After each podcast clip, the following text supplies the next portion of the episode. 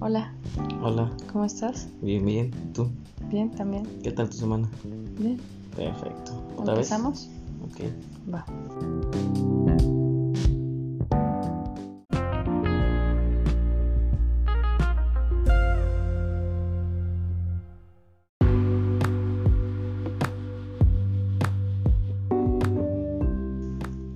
Hola chicos, ¿cómo están? Buenas noches. Bienvenidos al episodio 1 de este podcast. Y les aclaro, episodio 1 porque no sé si ustedes o alguno de ustedes habrán escuchado el episodio 1 que subimos la semana pasada, pero tuvimos problemas tanto con el internet como con la edición. Entonces se subió algo que en lo personal a mí no, no me gustó. No, no estoy convencida de lo que subimos. Y platicando aquí con Irving, pues quedamos que íbamos a tratar de no volver a hacerlo, ¿no? De que no vuelva a pasar el hecho de que subamos algo que no nos guste o que no nos agrade. Entonces, por esa razón, llegamos al acuerdo de que vamos a volver a subir el episodio 1 con el tema que nosotros hayamos acordado que se iba a tratar, que era presentarnos, que nos conocieran a nosotros, que supieran, pues aparte de nuestro nombre, quiénes somos. ¿Sale? Entonces, no sé, ¿gustas empezar? Claro que sí. Entonces, te cuento lo que soy yo. ¿Me quieres preguntar? ¿O, o cómo lo hacemos? ¿Usamos la misma dinámica? No creo, no nos funcionó la vez pasada. Yo creo que deberíamos buscar otra dinámica. Pues no sé, quizá como niños de escuela. A ver, preséntate, di tu nombre, tu edad, de dónde eres. ¿Qué colores te gustan? algo, algo que tú quieras que los demás sepan de ti, a qué te dedicas, eh, dónde estudiaste, cositas así, ¿no? Todo en general. Ajá. Ok. Bueno, pues yo creo que eh, algunos que llegan a escuchar este podcast me conocen. Mi nombre es Irving Neftalí Reyes Hernández. Eh, tengo ahorita 26 años de edad. 26, 27, no sé, pero ya por esa edad ya se te olvida. Después de pasando los 25 ya no sabes cuánta edad tienes. Eh, pues, ¿qué puedo decir? A mí me gusta la música, me gusta tocar la guitarra, me gusta escuchar mucho música este variada, ¿eh? bastantes. A veces así como puedo pasar de Los Ángeles Azules a, a Slipknot o este tipo de música. Este me gusta mucho dibujar. eh, de hecho soy ingeniero civil de profesión, pero me gusta más lo que es el, el diseño. Yo creo que tuve ahí como que una confusión de mi carrera. Eh, al principio se me presentó la oportunidad pues de estudiar arquitectura, pero me gustó más la, la ingeniería, pero quedó ese, ese granito ahí de, de la ingeniería civil, Esa espinita, esa ¿no? espinita de, de la arquitectura, perdón, quedó ahí esa espinita como que de tú llevabas esta línea y ahorita pues te cambiaste, pero pues estoy conforme, ¿no? Con las dos. ¿Qué más puedo decir? Yo estudié en, en- en el Instituto Tecnológico de Chilpancingo, obvio, valga la redundancia, aquí en Chilpancingo Guerrero, porque de aquí somos. Yo ¿Somos? somos. Somos. yo digo, bueno, yo soy, perdón. Bueno, de hecho ni soy de aquí, ¿eh? Fíjate, yo nací en la ciudad de Chilapa, pero viví ahí literalmente 5 o 6 meses de edad. Y mis papás decidieron mudarse para acá. Una porque mi papá todavía estaba estudiando y decidió cambiarse. Porque pues era más fácil que acabara su carrera aquí a que estuviera viajando diario. Y aparte, eh, pues tenía más oportunidades según eh, mi mamá y mi papá hablaron y tuvieron como que eh, verse la necesidad de, de buscar un mejor futuro ¿verdad? para sus hijos y de en la ciudad de eh, bueno en el estado de Guerrero ahora sí que el mejor lugarcito o era Acapulco o era Chilpancingo pero pues por lo más cercano a, a la ciudad de Chilapa y ahora sí que decidieron quedarse aquí en Chilpancingo este pues me encanta, no sé, varias cosas. no soy en los videojuegos, por ejemplo. Me gusta mucho jugar videojuegos. No, antes, antes dedicaba mucho tiempo. Ahorita ya no. Tengo como que desde los desde el 2015 yo dedicaba prácticamente 4 o 5 horas a jugar videojuegos. Eh, pasó mi etapa, eh, como dos años así era, después dejé de, jugar videojuegos por el mismo de trabajo, por el mismo de la escuela. Y hubo, exactamente sí, un año en el que no jugué nada, o sea, ni por error, porque yo estoy consciente de que en las estadísticas de tus videojuegos te da el, tiempo en que dejaste de jugar. Y sí, dejé de jugar un buen rato y ahorita ya más o menos voy retomando ahí. Para ver cuando quien guste, pues podemos jugar ahí ver unas partitas de lo que caiga. Este, pues no sé, ahorita estamos, bueno, estoy enfocado un poquito más ya en, en, el, en el trabajo. Yo creo que a esta edad ya andas desesperado por tener algo claro para, para seguir adelante, Ya estamos ahí empezando algunos proyectos nuevos y entre ellos pues ahorita un como que un descansillo es grabar este podcast para tener como que ese relax de, del trabajo y otras cositas que tenemos ahí pendientes. Y así fue, pues, como les comentaba, pues mis papás no son de aquí, decidieron mudarse de, de, la, de la ciudad de Chilapa. Así que yo literalmente pues nada más nací allá y vine aquí a estudiar aquí. Yo estudié en un kinder. Yo recuerdo mucho ese kinder, por ejemplo, estaba en la colonia, en la colonia Indeco, aquí cerquita. Este, y yo mm, tenía, no sé, e, yo era muy, muy diferente en el kinder, o sea, era, en esa etapa yo era un niño, pues no conflictivo, pero tampoco antisocial. O sea, como que me, gustaba mucho jugarle al, defensor con mis compañeros o compañeritas. Me tocó hacer llorar a varios niños. Y este. Y pues no sé, o sea, la etapa del kinder fue algo muy, muy diferente a lo que ahora soy. Ya después de ahí tuve que, que mudar a la... Ya fue que nosotros vivíamos en la Indeco y tuvimos que pasarnos hasta un cambio radical de un lugar, de vivir, radicar en, en, una colonia hasta la otra, hasta el otro extremo de la ciudad. Y tenía yo que viajar diario a las 7 de la mañana para llegar al kinder. Pero es lo, que, lo poco que recuerdo con mi mamá pues ya pasó la etapa del kinder, yo entré a la primaria, es a seis años en la primaria, en la primaria ya me volví un poquito diferente, o sea, ya era el, ya era el, chavo aplicado desde primero, era de que desde que tenía de, de que tenía 10 siempre, o sea, me gustaba ser el primero en la clase y todo eso. Y así estuve hasta tal grado de llegar a, la escolta, pues, en la, en la primaria. Era como que el objetivo, o sea, después de tener un buen historial de puro 10, llegar a, la escolta era como que el premio, era, era la sensación, y sí, porque, o sea, en el kinder, bueno, perdón, en la primaria, te identificaban mucho de, de que, no, pues ahí va el de la escolta, y ahí ese chavo de la escolta, o veías a los de sexto, en mi caso, pues, porque yo cuando iba en grados menores, en que o sea, veías a los de secto y veías a los de escolta y los, tú los veías como que lo máximo de, de, de ahí de la primaria y querías llegar a hacer eso. O sea, para mí eso era el top. ¿Qué primaria más teta? Pues para mí eso era, no sé. Obvio no. Obvio no en todo así, ¿verdad? O a lo mejor no todos mis compañeros veían eso, pero yo así lo veía. Y así que ese era mi objetivo. Y sí, o sea, no llegué a ser el abanderado, pero sí llegué a estar dentro de la escolta. Lo que sí no me gustó es que yo pensaba a lo mejor llegar un primer, un segundo lugar, pero me tocó ser el tercero de los que iba hasta atrás y eso no me gustó, pero cumplí ahora sí que el objetivo va a ser llegar a la, a la escolta. Tuve varias anécdotas en la primaria. De hecho, yo creo que lo que fue mi etapa de la primaria y la secundaria fueron, fueron las anécdotas que más me marcaron. Yo creo, porque en Cebetis, pues no tanto, y en la universidad no las considero muy relevantes. Eh, a mí me tocó, por ejemplo, que, que me tuvieron que operar por una por una, una hernia en la entrepierna en, cuando yo iba de tercer año, de segundo año.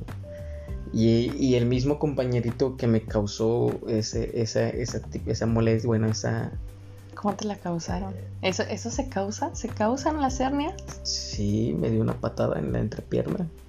¿En tus partes íntimas? Sí, me dio una oh. patada ahí y Y sí, es que no se lo imaginan, se hizo, se veía chistoso.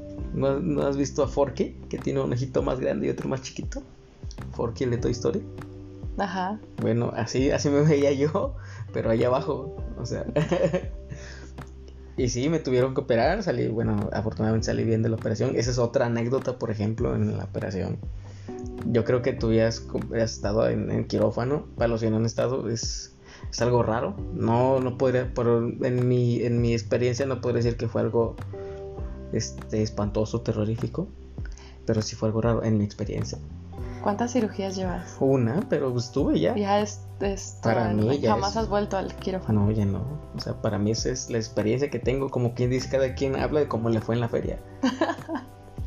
Por ejemplo, me acuerdo, eh, yo creo que esa se lo preguntan a todos. El doctor te dice, cuenta hasta cuenta de 10 hasta 1 y no vas a llegar ni al 4 ni al 3. Y empecé a contar, llegué al 5, me acuerdo cuando vi que todos los doctores empezaron a dar vueltas, como si estuvieran bailando así. Y se cerró. Y ya desperté y ya estaba aquí al lado de mi papá, vestido de azul. Y este, pues o sea, reaccionando porque no sabía qué había pasado. Para mí fueron segundos. Pero en sí, por ejemplo, te digo que fue otra experiencia porque dicen que daré, tu, tardé horas en despertar de la anestesia. Siendo que la cirugía duró por mucho una hora, yo tardé horas en despertar. Yo creo que el anestesiólogo se le pasó la mano ahí y tardé horas. ¿Eras un niño gordito de chiquito? No, fíjate que no era tan gordito. Pues que dicen que, bueno, dicen, no sé qué tan cierto sea, uh -huh. pero por ahí dicen que depende de tu peso, de tu estatura, la anestesia que te van a colocar. Y en los niños es muy complicado calcularlo. Entonces, mm, si tú eras un niño medio gordito, este, o que te vieron más gordito de lo que realmente eras, pues a lo mejor ahí te pusieron un poquito de más. Pues tendría que recorrer mis fotos porque no me acuerdo. Yo me acuerdo que no era muy gordito, ¿no? ¿Ahorita te consideras gordito? No. Soy bueno, de hueso ancho. Yo, para mí, a mi, a mi percepción, tú estás gordito. Soy de hueso ancho. bueno, eh, cada quien. Pero este, sí, tuve que. Así, Dios, tardé tiempo. Y sí, es cierto, eh, puede, puede que haya influido eso, porque a mí me habían dicho que iba a ser anestesia local. O sea, que yo iba a estar viendo la operación. Pero pues no, nada, de repente ah, me perdí. No creo que te hayan dejado porque eras un no, niño, obvio, precisamente. No, Pero también no creo que hayan hecho a propósito eso de mandarme cuatro horas a la anestesia. Yo creo no, que... tampoco, pero pues tampoco te podían dejar con anestesia local porque para un niño es un shock fuerte ver pues, que lo estén, que le estén abriendo más en sus partes íntimas. Si yo que ya me operaron grande, para mí fue un, un impacto. Pero fuerte. fíjate que la cirugía no fue ahí, o sea, yo estoy intacto de ahí. la cirugía es un costado, o sea, entran por otro lado, no es. Por eso, pero un niño eso no lo va a entender. Bueno, eso sí. Así es. Ajá. Bueno, volviendo al tema de que esa tuve esa intervención en el quirófano y el compañerito que me lo causó, desafortunadamente tuvo también un, un pequeño ahí, bueno, no percance, sino que tuvo ahí un, un, un, problema también en la vesícula. La diferencia es que él no logró sobrevivir, o sea, él, él sí murió. Y fue cerquita, o sea, a, a, mí me operaron, me acuerdo que fue en las fechas de junio. Uh -huh. Como para noviembre, antes de su cumpleaños, él ya había fallecido. O sea, a mí me operaron en junio, julio, agosto, septiembre, octubre. No sé, fue un buen rato, pero él estuvo como dos, tres meses que no fue a la escuela por lo mismo y ya nada más nos llegaron un día con la noticia de que pues había fallecido. Tus anécdotas bien tristes. Pues es que son anécdotas y son, siento que son las que más te marcan. Para mí. Pero sea, bueno, yo la considero muy triste para presentarte, para darte a conocer. No, estoy contando todo, o sea, también tengo anécdotas chistosas. Estoy contando las más relevantes.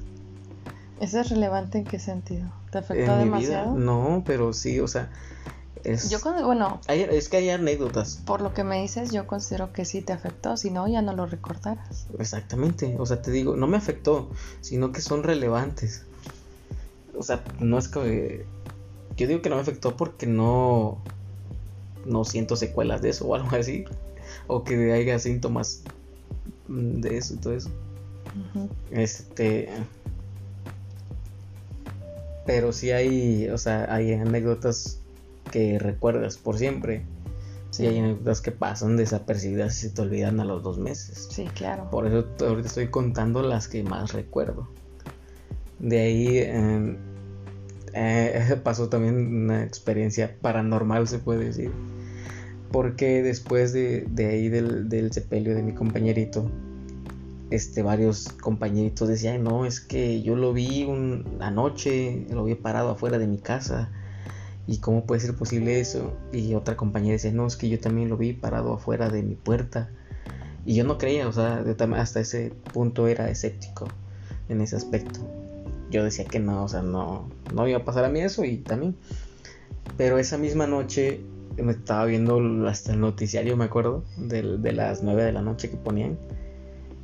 Y hubo un momento en el que se pintaron en la pantalla dos ojos así, literalmente dos ojos y una boca, y se abrieron y sonrieron y se volvieron a cerrar y desaparecieron. Yo no, o sea, en ese momento no, no capté, no supe qué, qué onda.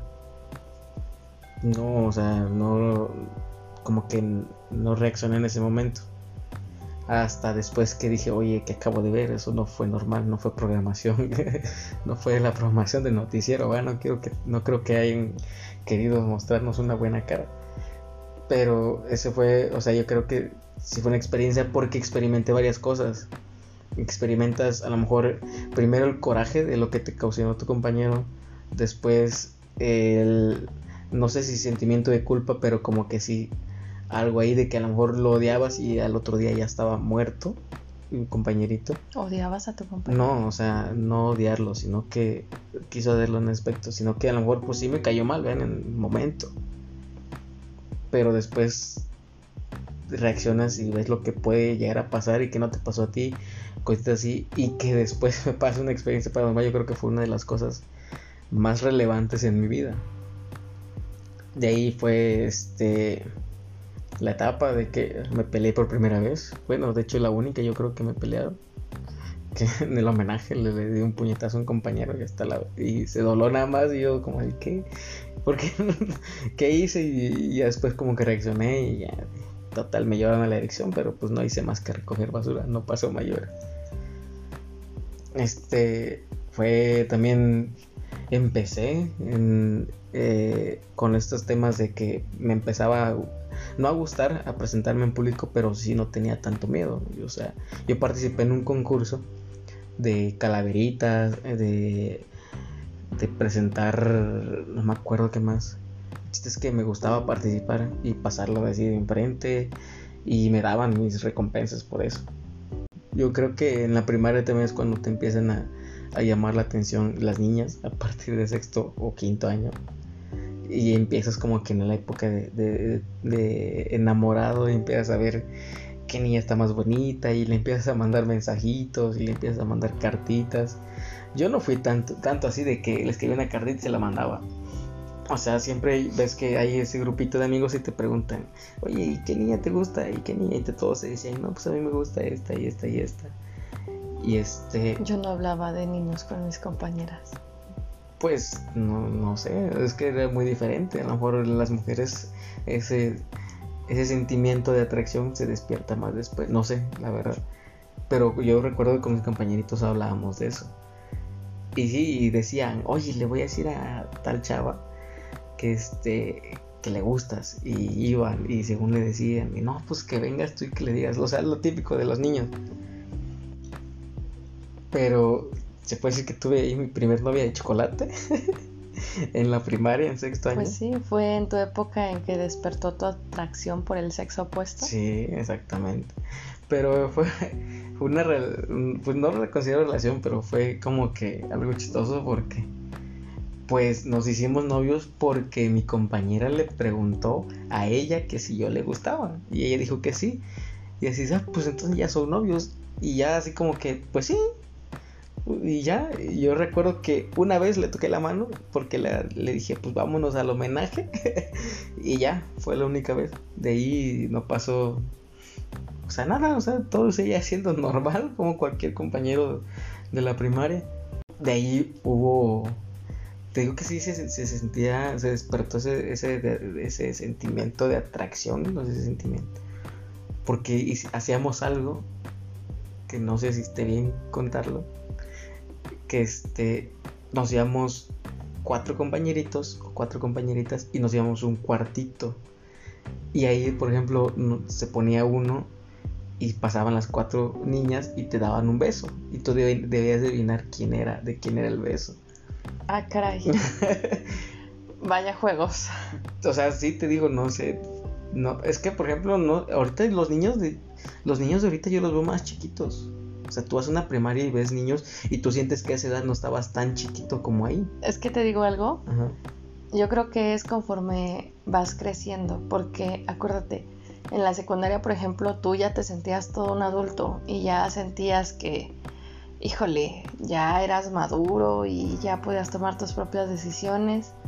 Pero realmente, cuando tú ves a los niños de secundaria, y a mí me pasó cuando ya entré yo a la universidad, que me topaba mucho niño de secundaria y yo decía, ¿en serio así me veía? Yo recuerdo que no, o sea, yo no recuerdo verme tan infantil, pero la realidad es que sí te ves así.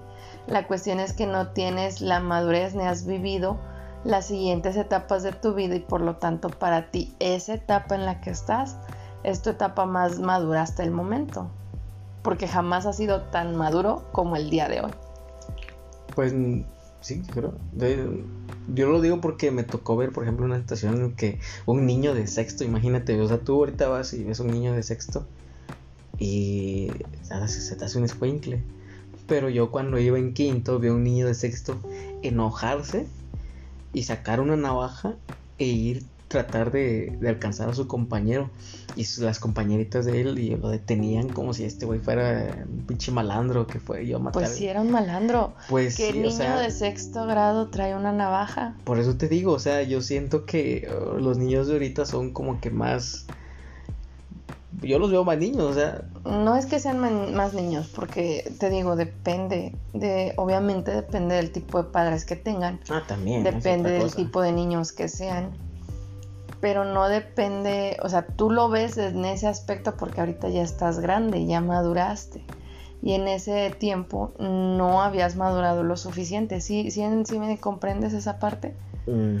Para ti, para cuando tú tenías 12 años, Jamás en tu vida había sido tan maduro como lo eras al tú a los 12 años. Y cuando tenías 16, jamás en tu ah, vida había sido tan maduro como cuando tenías 16. Y es a lo que voy. Jamás en tu vida has sido tan maduro como lo eres el día de hoy. ¿Por qué? Porque en base a la, experiencia es que, o bueno, en base a los sucesos es que adquirimos experiencia. Y esa experiencia nos da aprendizaje y nos da madurez y nos enseña a tomar decisiones.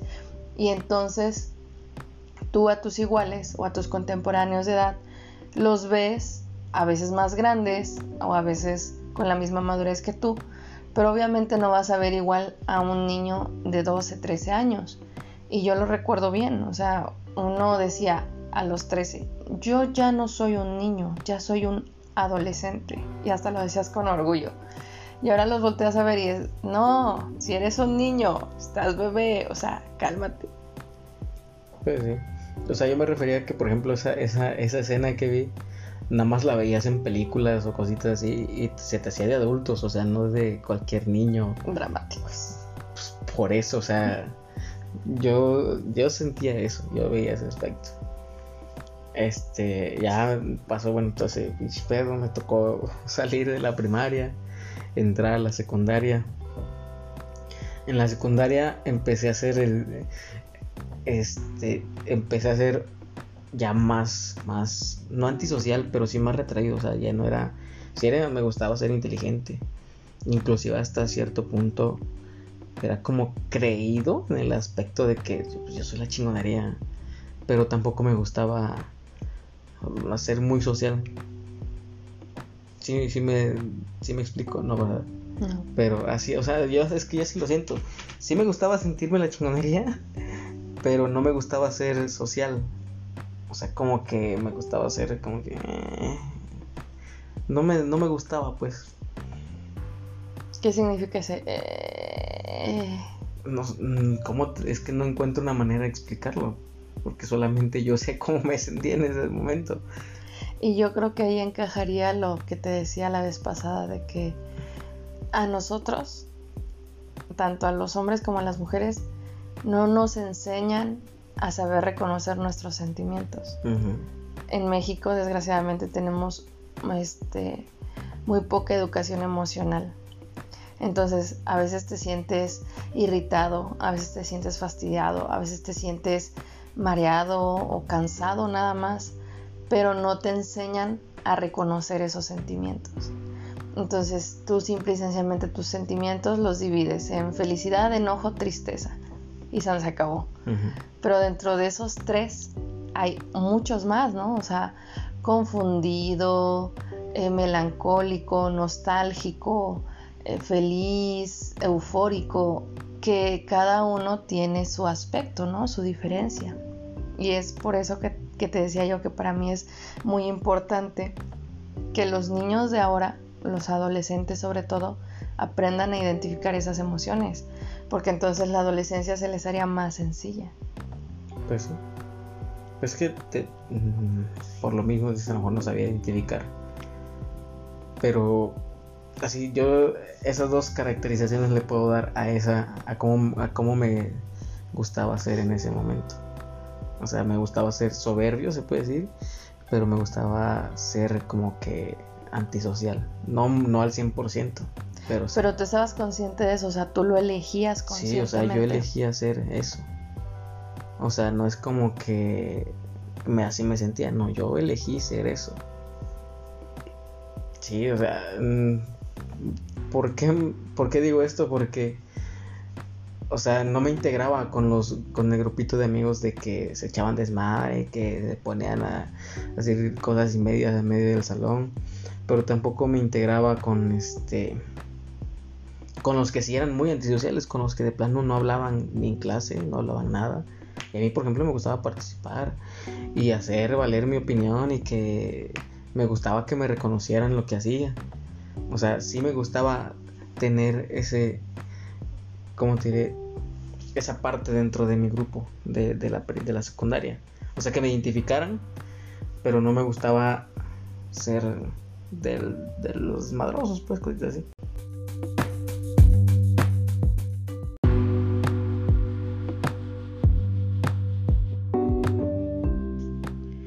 señorita Mildred, creo que te toca contar a ti sobre cómo, cómo es tu nombre para empezar, qué te gusta hacer, qué te dedicas, qué dedicas tu tiempo libre, cómo te describirías, pues, quién eres.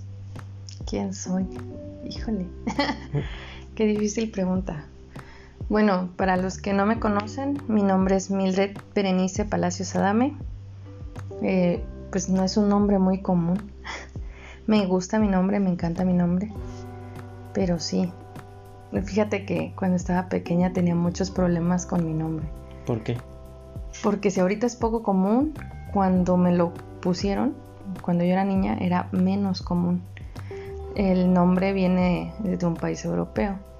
Entonces no era común escucharlo aquí en México. Y lo deletreaban mal o lo decían mal o lo pronunciaban mal. Entonces siempre tenía problemas cuando decía, me amo Mildred. Ah, chinga, y eso con qué se come, ¿no? Sí, es así raro, como, como los nombres raros, ¿no? Que suenan, que has escuchado ahorita. Bueno, no es tan raro, para mí no es tan raro, pero pues se les hacía extraño, muy extraño. Ah, ¿Qué edad tengo? Tengo 29 años cumplidos. Fíjate, ya casi estoy a punto de llegar al tercer piso. me falta. Qué horror.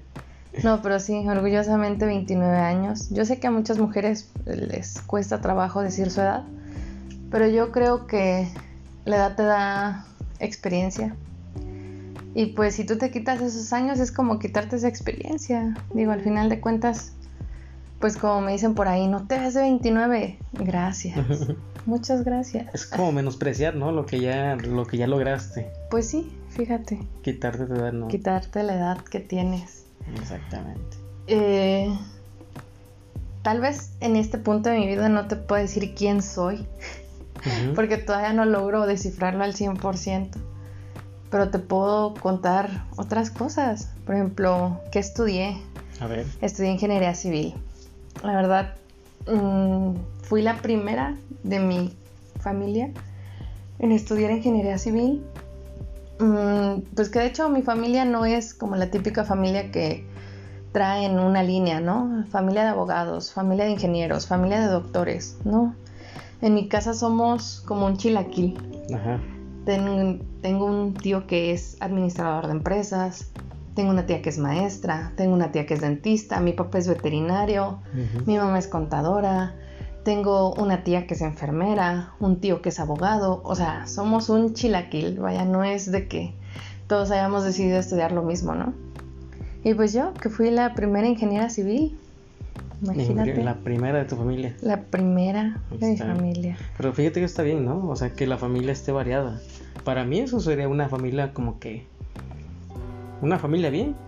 O sea, que no te guíes por lo demás, que cada quien tenga, elija lo que le guste. Eso, fíjate que ese, ese aspecto de mi familia no es la típica familia tradicionalista. Yo creo que mi familia es un poco extraña en todos los aspectos. En que no es la típica familia del hombre trabaja y la mamá se queda en casa, ¿no? Aquí fue al revés. Mi abuela fue la que decidió que ella iba a trabajar y mi abuelo es el que pues es el, hombre de la casa, ¿no? Este, también pues yo provengo de, padres divorciados, ya tienen bastante tiempo divorciados, separados. Y pues lo raro, ¿no? Porque muchos me preguntan, bueno, tú vienes de papás divorciados, me supongo que tienes medios hermanos. Y no, fíjate que soy hija única, no tengo medios hermanos, no tengo, o sea, no se volvieron a casar, no volvieron a tener más hijos. Y pues aquí estoy, ¿no? bueno, pero ese es otro tema, ¿no? De, que bueno, eso yo creo que te corresponde contar a ti el por qué pasó todo eso, pero pues es que yo considero que mis papás tampoco son comunes, también son un poco atípicos, se podría decir.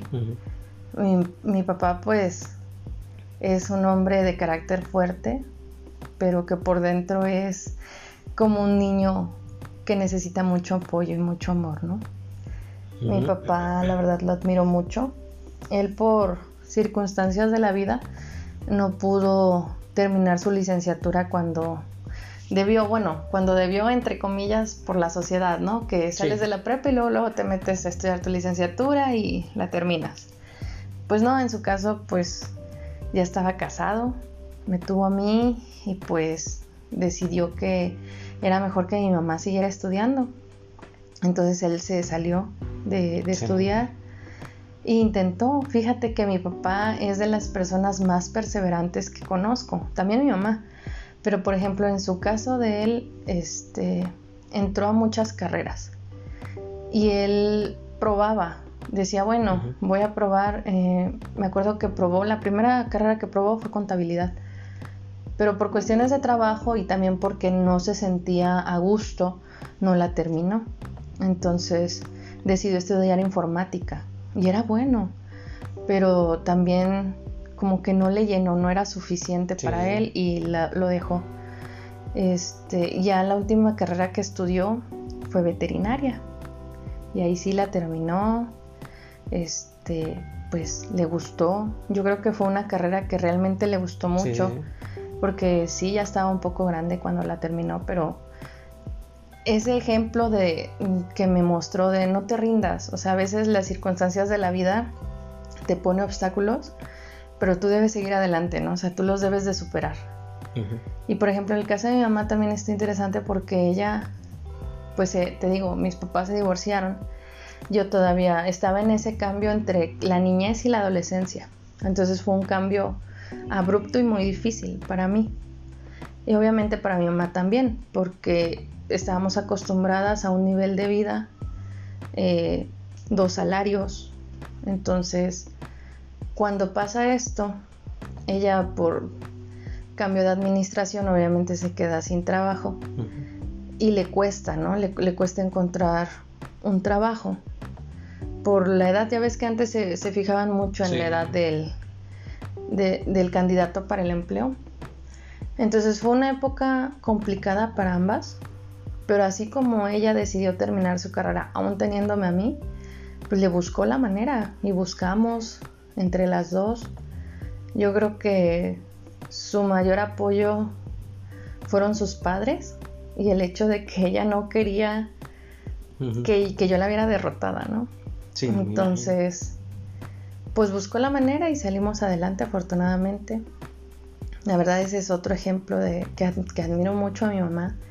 Yo cada vez que la veo le digo, ojalá y me aguantes otros años más porque, híjole, yo no sé qué haría sin mi mamá. Yo es un soporte muy grande para ti. Ha sido el único. Bueno, el único. Fíjate que sí he tenido a mi familia, pero te digo, somos muy atípicos, entonces, aunque somos gente muy cariñosa, no somos gente de que se ande viendo diario o que se ande hablando diario.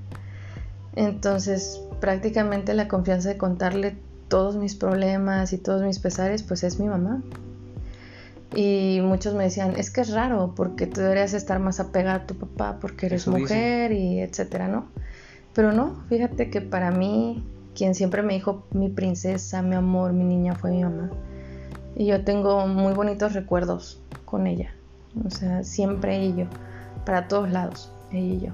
Entonces, sí, es, es, pues es mi mejor amiga, se podría decir. Pues sí.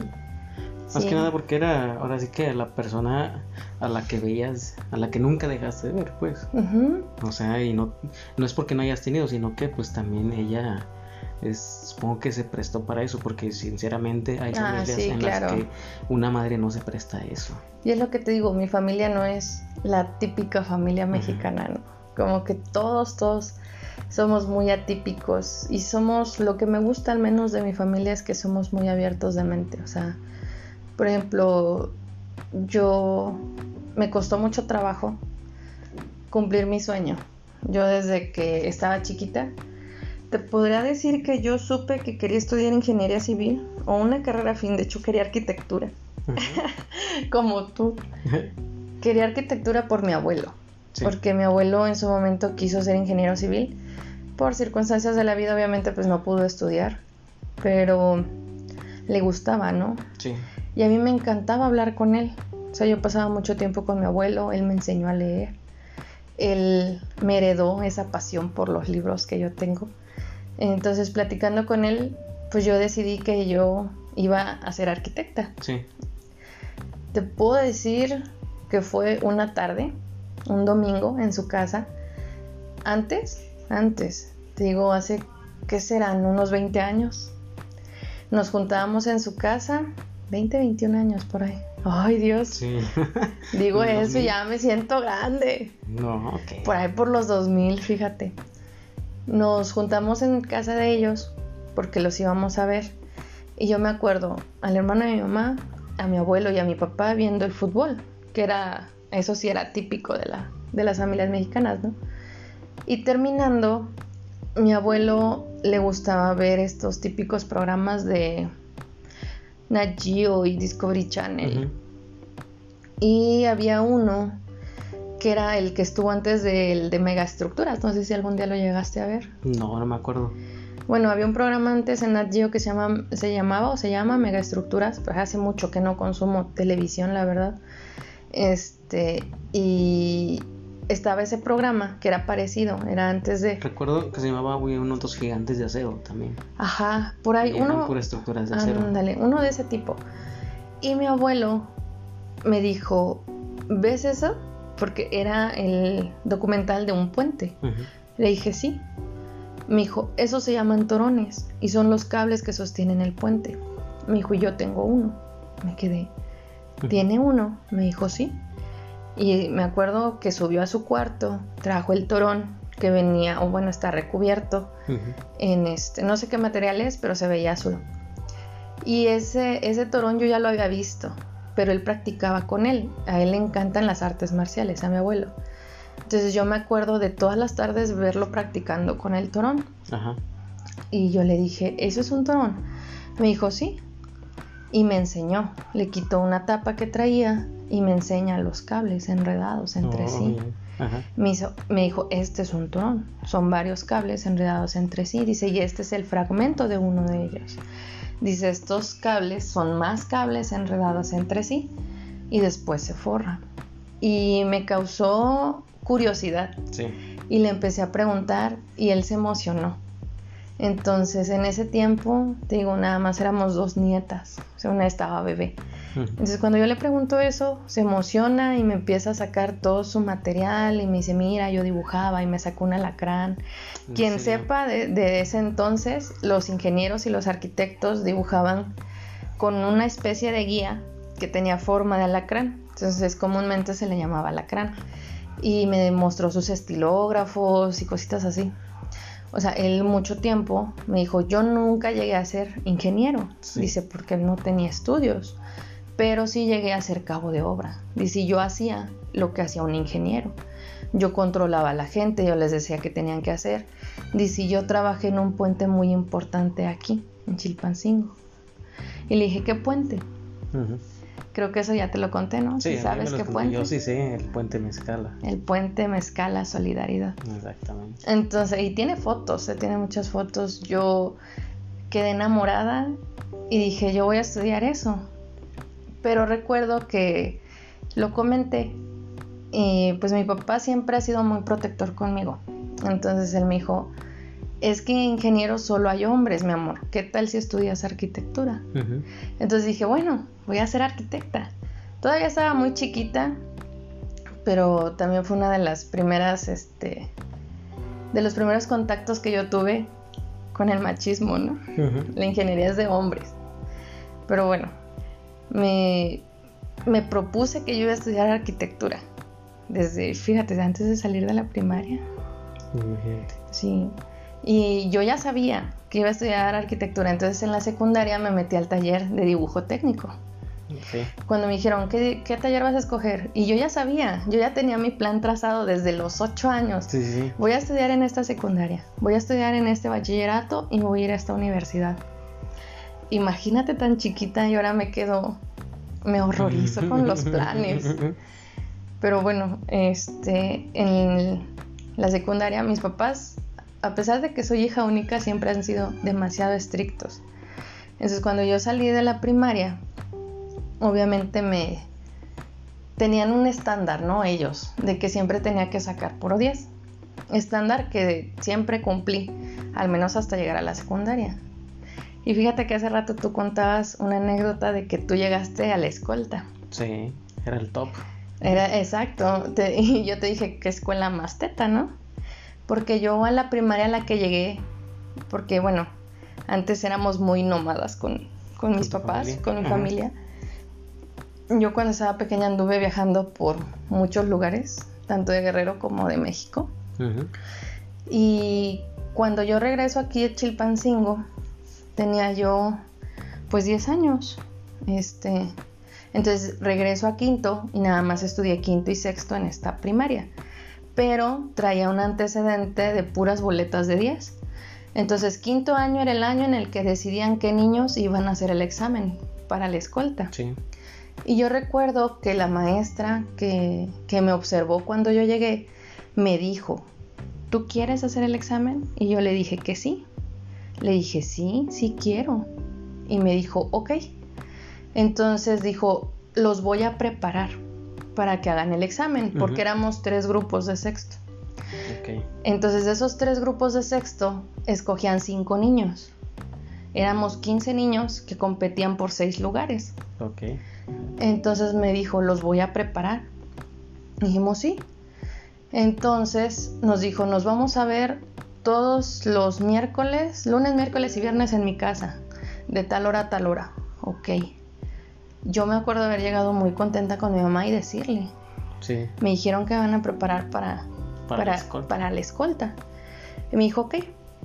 Y de mi salón era la única mujer. Imagínate. Para mí y para mis papás obviamente fue un orgullo de que de mi salón fuera la única mujer. Y de los que nos estaban preparando para la escolta, solamente habíamos dos mujeres. Entonces era como de, no manches, soy yo y ella nada más. Y me acuerdo haber pensado, ojalá y las dos nos quedemos en la escolta. La otra chica era hija de un maestro, era amiga de una prima mía. Total que este recuerdo que el día que llegó hicimos el examen. Eh, obviamente yo ya tenía problemas ahí con, con, mis papás, pero pues no dejaba que, o trataba de que, de que no me afectara. Sí. Entonces cuando ya llegó el examen y dan los resultados, yo lloré. ¿Por qué? Porque yo me quedé un punto abajo ¿En y, serio? y no logré entrar. Y me acuerdo que ese día cuando dieron los resultados, yo estaba llore y llore y llore. O sea, lloré tanto que me enfermé y me tuvieron que internar. ¿En serio? Sí, para mí fue una decepción, o sea, yo estaba Es que destrozada. la misma emoción te, te comió desde antes, yo creo. Es que no, fíjate que no fue por quedar bien con los demás. No, ya sé. o con mi maestra o con mis compañeros o que dijeran que yo era una chingona, sino que cuando yo le conté a mi papá, uh, bueno, para ponerlos en contexto, mi papá es un hombre un poco estricto, un poco cariñoso, o en ese tiempo así era, ahorita ya cambió, pero en ese tiempo era poco cariñoso. Entonces, obviamente era un hombre que trabajaba mucho y cuando llegaba, pues lo que quería era descansar, ¿no? Exactamente. Entonces yo llegaba y le platicaba y como que no mucho me hacía caso. Pero me acuerdo que esa vez llegué y le dije, le conté que me iban a preparar para la escolta y se emocionó. O sea, se puso orgulloso, yo lo vi, le brillaron los ojitos. Entonces a mí lo que realmente me importaba era entrar a la escolta por mi papá. Ujú. Y cuando no lo logré, Sentiste que habías fallado. sí, sentí que le había fallado a él. Ajá. Y recuerdo eh, salir del salón y estar llorando, o sea, estar llorando. Y estaba un compañero con su mamá, pero el compañerito eh, tenía un problema, como de déficit de atención. Ok. Eso me- lo, lo entendí después por situaciones del bachillerato, pero como que identificas que esa persona no tiene el mismo funcionamiento que las demás, ¿no? Sí. Entonces este niño sacaba puro 7 o puro 6 y su mamá súper enojada. Es que no puede ser que seas un burro gritándole. Y me dio cosita. Y me vio y me dijo, ¿por qué lloras? Y le dije, es que no quedé en la escolta. Entonces la señora le dijo, ve, tu compañera está llorando porque no entró en la escolta y tú ni te inmutas porque reprobaste una materia. Dice, debes eh, bueno, no me acuerdo exactamente las palabras, pero algo así le dijo que debía, debía activarse o, de- o debía ponerse al corriente porque ya era su último año, ¿no? O sea, el Sí. siguiente ya era su último año de, de primaria. Entonces, esa ha sido una de las pocas experiencias en, las prima- en la primaria que recuerdo, porque al menos para mí, mm, experiencias Yo siento que la recuerdas porque fue la primera vez en la que sentiste que le fallaste. En ese No. caso a tu papá. no, Entonces. Fíjate que no, porque siempre he recordado tanto lo bueno como lo malo con mi papá. Pero no fue la primera vez que yo sentí que le fallé. Porque me acuerdo que yo me exigía mucho. Y antes de irme de, de Chilpancingo, yo iba a un colegio privado. Ujú. y era buena en matemáticas. Entonces me mandaban a las Olimpiadas. Y pues mi papá siempre esperaba que yo saliera bien. Incluso pues para él era normal, ¿no? Que yo sacara 10. Sí. Yo llegaba, sacaba 10 y a mí no me decían, ay, felicidades, o qué bueno, o qué bien lo hiciste. A mí me decían, pues es tu obligación, ¿no? O sea, Lo sacar. que debes hacer. Ajá. Entonces, para mi papá sí era un orgullo que a mí me mandaran a las Olimpiadas. Entonces yo me esforzaba mucho. Pero me ganaba el juego. O sea, me ganaba el llegar a mi casa y ponerme a jugar o salirme a jugar. Entonces recuerdo una Olimpiada a la que fui, iba desvelada, porque me encantaba desvelarme viendo la tele. Sí. Y no pasé. No pasé las regionales. Y mi papá pues obviamente se, decepcionó. Pero no recuerdo haber llorado en esa ocasión. Y aquí, por ejemplo, sí lloré, o sea, sí me sentí mal. Una por él, por decepcionarlo a él, y otra por decepcionarme a mí. Porque yo sí sentía que merecía estar en la escuela. Entonces fue la decepción hacia ti, porque por ejemplo en la de la Olimpiada de, Matemáticas, tú sabías que ibas desvelada y que tal vez podría que no pasaras o que no te sentías al 100%. Y en este, en cambio, tú te sentías al 100% y sentías que ibas a pasar. Digamos que aquí fue la primera vez que... Un golpe de suerte, un golpe de, de realidad. De realidad. Pues no de realidad, sino que aquí sí fue la primera vez en que yo me esforcé. Ajá. Es que mira, ahí hay un trasfondo.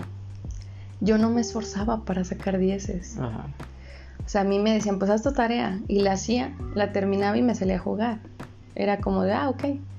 Entonces no me esforzaba por conseguirlo. Y en esta ocasión sí me esforcé. O sea, sí estudié, sí puse de mi parte, sí deseaba, o sea, sí deseaba estar en la escolta. Entonces todo mi sexto año para mí fue un martirio, porque todos los lunes había honor a la bandera. Y para mí ver la escolta allá al frente y yo atrás formada con mis compañeros era un golpe duro. Era mm. como de, ah, ah". siempre, todo el sexto año fue un martirio para mí el verlos. Pero sí, de ahí entonces te digo, eh, yo ya tenía mi vida planeada, ya iba a entrar a esa, a esa secundaria, a ese bachillerato y a esa universidad. Entonces sí entré a la secundaria a la que yo quería, porque digo, mis papás eran muy estrictos y me dijeron, ¿a qué secundaria? Yo les dije, pues esa. Y en ese tiempo era una de las secundarias más difíciles para que tú entraras. Sí. Y ya ves que desde secundaria te empiezan a hacer el examen y así. Entonces, pues te digo, no me esforzaba por obtener los dieces. Entonces en esta ocasión dije, pues sí lo paso. Y tampoco me esforcé por estudiar. Y mis papás lo notaron. Entonces lo que me dijeron fue, si no pasas, nosotros no te vamos a comprar un lugar en otra secundaria, ni te vamos a pagar una privada, ni te vamos a andar buscando lugar en otro lado. Tú sabes. Porque si no pasas, de ti va a depender que sigas estudiando. Te vas a ir a trabajar. Y en ese tiempo, pues ya con 12 años y mis papás que ya tenían problemillas por ahí, pues yo sentía así como de, sí, ajá, como que ya te empiezas a revelar. Sí. Entonces, cuando pasé fue como de, ¿ya vieron? Ya pasé, ¿ya están a gusto? Entonces, pues así fue en la secundaria, tampoco fue... Tengo muchos recuerdos de la secundaria, pero, híjole, fui la, la niña bulleada. Entonces no fue un recuerdo bonito. Bonito, la secundaria. Muchos de mis compañeros dicen, ay, la secundaria, la época más bonita. Para mí no, la neta no. Ni la primaria, porque nunca tuve amigos así de muchos años. Para mí la primaria fue como de estar en cuatro primarias distintas, es horrible. Eh, entonces, entrar a una secundaria, estar tres años y que te estén bulleando a cada rato tampoco es bonito. Pero bueno, yo trataba de centrarme en el estudio. Y tú, por ejemplo, decías, es que a mí me gustaba no encajar, ¿no? O bueno. Sí, exactamente, no encajar. Ah, bueno. Así, así lo puedo haber escrito hace Exacto. A ti te encantaba no encajar, a mí no. Yo no estaba con los populares, nunca trataba de encajar con ellos o de forzarme a estar con ellos, pero sí trataba de caerles bien. Y por ejemplo, yo era como tú, o sea, a mí me encantaba participar y eso era algo mal visto por mis compañeros.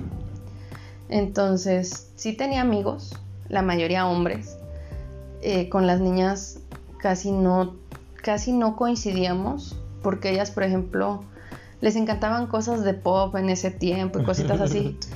Y yo esa época, eh, bueno, entre veranos, cuando yo no iba a la escuela, a mí me mandaban a un campamento, a unos cursos de verano.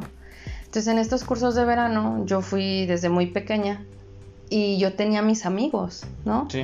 Pero eran amigos que yo solamente veía en el verano y no todos los años. Había años que a uno no lo mandaban, había años en que otros iba, o años en los que casi no nos hablábamos, años en los que sí, pero éramos constante, ¿no? Casi siempre los mismos. Entonces, cuando yo empiezo esa etapa, yo conozco a un muchacho que me, me enseña o me muestra rock en inglés. Era, este, me acuerdo que en ese tiempo era System of a Down, My Chemical Romance y todos Sí, sí, los más comerciales. en Ándale, en ese Green ámbito. Dale, este, Linkin Park, es, todos esos, ¿no? Entonces, los más comerciales, dices tú. Entonces yo escuchaba esa música en la secundaria. Y esa música a mis, a mis compañeras no les gustaba. Y a mis compañeros se les hacía raro. Ajá. Porque no era común en, en aquí, en Chilpancingo, escuchar ese tipo de música. Entonces pues yo era como que la rara del salón, ¿no? Porque no me juntaba con mujeres. Mis amigos es- escuchaban que yo escuchaba música rara, que ellos no entendían porque estaba en inglés. Y pues tampoco era bonita, ¿no? O Sí. sea, era una niña tabla, flaca, o sea, me acuerdo. Era alta Ajá. para los estándares de, de la secundaria. El promedio. Alta. No, o sea, era, eras alta para el promedio. Ah, para el promedio de la secundaria. Sí, era de las más altas. Sí, nada más otra niña me pasaba ya de ahí. ¿Cómo cuánto medías? Pues casi lo que mido ahorita. 1.68. No, uno. Uno sesenta, por ahí. Fíjate, yo en la secundaria medía 1.57 Sí. por ahí. Pero yo ya casi medía unos 60. Eh, Me veía flaquísima. Estaba flaquísima, me acuerdo. Entonces, bueno, salgo. Te digo, por el divorcio de mis padres, pues nos decidimos quedarnos aquí en Chilpancingo. Entro, yo ya sabía que iba a estudiar en el Cebetis. Sí. Entro a estudiar al Cebetis y lo mismo, ¿no? O sea, no me esforcé en entrar y mis papás lo mismo. Si no estudias, si no le echas ganas, pues tú vas a saber. Pero en ese tiempo como que las cosas ya estaban un poco más deterioradas con mis padres y les hice menos caso. Fue como de, pues si entro bien y si no, también. Pero sí, logré entrar. Y yo ya sabía la especialidad que iba, que era construcción. O sea, Sí, sí, desde sí. un inicio yo dije, y precisamente por eso escogí el Cebetis, porque ellos desde el primer año ya te meten a la especialidad, ¿no? Te dan un enfoque a tu carrera. Exacto. Entonces me meto y lo mismo, ¿no? Me acuerdo que ese año fue el último año que fui al campamento. Eso sí fue algo que me pegó. Porque por la edad yo ya no podía ir. Ajá. Eran hasta niños de 15 años. ¿Pero por qué te pegó? Porque para mí el campamento era un escape de aquí, de del lugar donde vivía, de mis papás. Ajá. Era como estar haciendo ejercicio todo el día, porque era un campamento deportivo. Te olvidabas pues de todo. Exacto. Entonces, fue el último año y sí me pegó porque si de por sí me costaba trabajo ver a las únicas personas, únicas dos o tres personas con las que sí me entendía, ahora menos, ¿no? y sí, como fue, obviamente cada quien siguió su rumbo. Estos chicos, un chico era de la Ciudad de México, otra chica era de Puebla, o el otro chico era de Guadalajara y cada quien agarró su camino. Entonces, pues ya no los volví a ver, nunca he vuelto a verlos, cosa que, ay, siento raro. Pues sí, y es que te has puesto a pensar que siempre va a haber gente que te vas a topar solamente una vez en la vida, pero los vas a recordar. Sí. Entonces, con este chico, eh, creo que lo tengo en Facebook todavía, hizo su banda, se dedica a la música, este, obviamente tiene otra carrera, le está yendo bien, por lo que veo, se dedicó un tiempo a las artes marciales mixtas y es un chavo que me cae súper bien, la verdad. Este, y te digo, ya entré al Cebetis enfocada, ¿no? En lo que quería, pero lo mismo, más de lo mismo. La rarita del salón porque pues me gustaban cosas que no, no eran comunes, ¿no? Para los Sí, sí, demás. Yo no escuchaba banda, no conocía ninguna canción de banda ni, Sí. ni de folclore este, guerrerense. Mexicano. Ajá, entonces para ellos era raro, ¿no? Y para mí era pues raro tratar de encajar con ellos. Mi abuelo, por ejemplo, también me inculcó el amor por la cultura oriental, la japonesa. Entonces a mí me gustaba el anime. Y no era común en ese tiempo. Y me gustaban los videojuegos. Entonces, para todos yo era la rara del salón. La que escucha canciones raras y ve cosas raras y se viste raro. Es que simplemente eras tú, pues. Pues sí. Entonces, por ejemplo, te puedo contar una historia que tuve en ese tiempo que andas como de rebeldía, ¿no? Entonces yo me compré unos, unos este, Converse Sí, de botín negros, así. sí, sí. sí. Pero era el típico tenis Converse que todo el mundo traía en ese tiempo.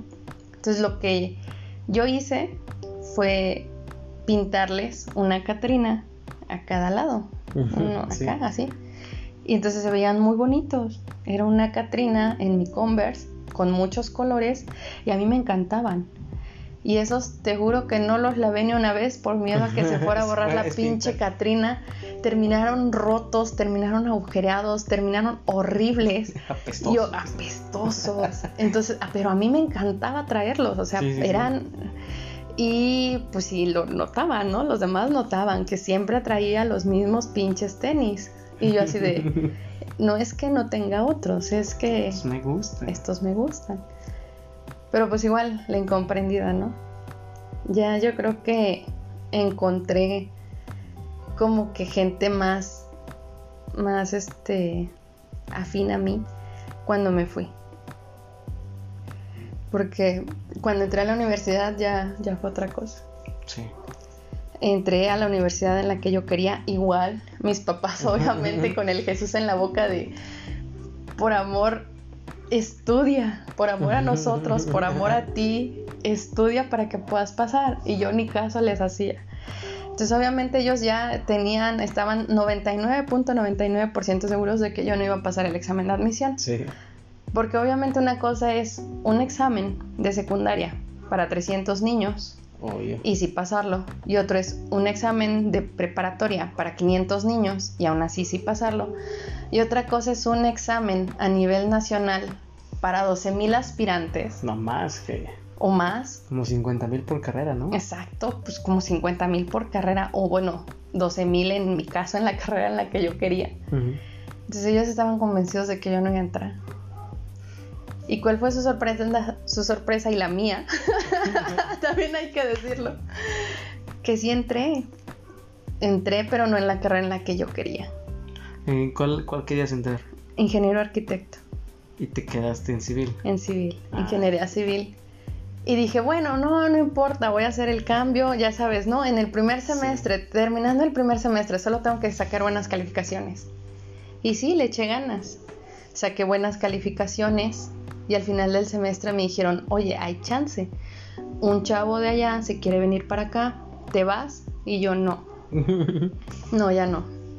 Me enamoré y vi que no, el panorama no era como me lo pintó mi papá, ¿no? sí. muchos años atrás. Había mujeres, había maestras a las que yo ya admiraba y era como de, es mujer y es más grande que mi papá y es ingeniero civil. Entonces yo me quedé así de, no, es que sí se puede. Ella Sí, está enseñando en una de las mejores escuelas de México. Ni modo que yo no pueda. Entonces fue como el, el boom para mí de decir, sí puedo. Pues sí, o sea, sentiste ya la confianza de estar en esa carrera. Sí, pero pues circunstancias de la vida no me permitieron cumplir mi sueño. Y la vida se empeñó una y otra vez en ponerme obstáculos hasta que por fin, ah, 10 años después, Bueno, pero ya, ya todo ese, ese transcurso que pasaste ya es, sería buena, digno otra historia para otro podcast, ¿no? sí, O sea, ya llegaste hasta aquí otra vez al TEC y aquí sí pudiste. aquí sí pude. Igual por circunstancias de la vida me tuve que regresar a Chilpancingo. Estuve 8 años viviendo en la Ciudad de México. Me- no, menos. 18, a ver, 17, 18, 19, 20, 21, 22, 23, 6 años. Seis años. 6 años viviendo en la Ciudad de México. De ahí me vine para acá. ¿Ya hablabas para arriba? No hablaba para abajo. No, sí, ya, este, pero sí. Me vine, me regresé y aquí, en el tecnológico de. Chilpancingo, culminé mi sueño. Perfecto. Pero ya, o sea, ya estás, como quien dice, afuera. Sí, Ya nada más viene lo más difícil, que es el trabajo. Pues sí. Bueno, chicos, yo creo que por este podcast es suficiente. Me explayé de más. Va a quedar un tú- poquito más Ay, largo de lo que. no, ya, ya llevamos, ya van a ser, ya es la hora. Ya casi. Sí. Entonces yo creo que hasta aquí le dejamos, nos despedimos. Este, ahorita vamos a platicar con Irving a ver si de una vez y ya, ya que estamos centrados, eh, hacemos el siguiente episodio y subimos estos dos juntos. O si nos esperamos y lo subimos hasta la siguiente semana. Espero que haya sido de su agrado. Nos iremos conociendo un poquito más conforme vayan pasando los episodios. Y pues, ¿cómo ves? También, si tienen ahí alguna, no sé, algún comentario o que quieran participar con nosotros, pues contáctenos. Yo creo que hay maneras. Ahorita vamos a igual a ver si podemos para el siguiente episodio poner algún correo de contacto. Ok. Para que participen todos. Va, que va.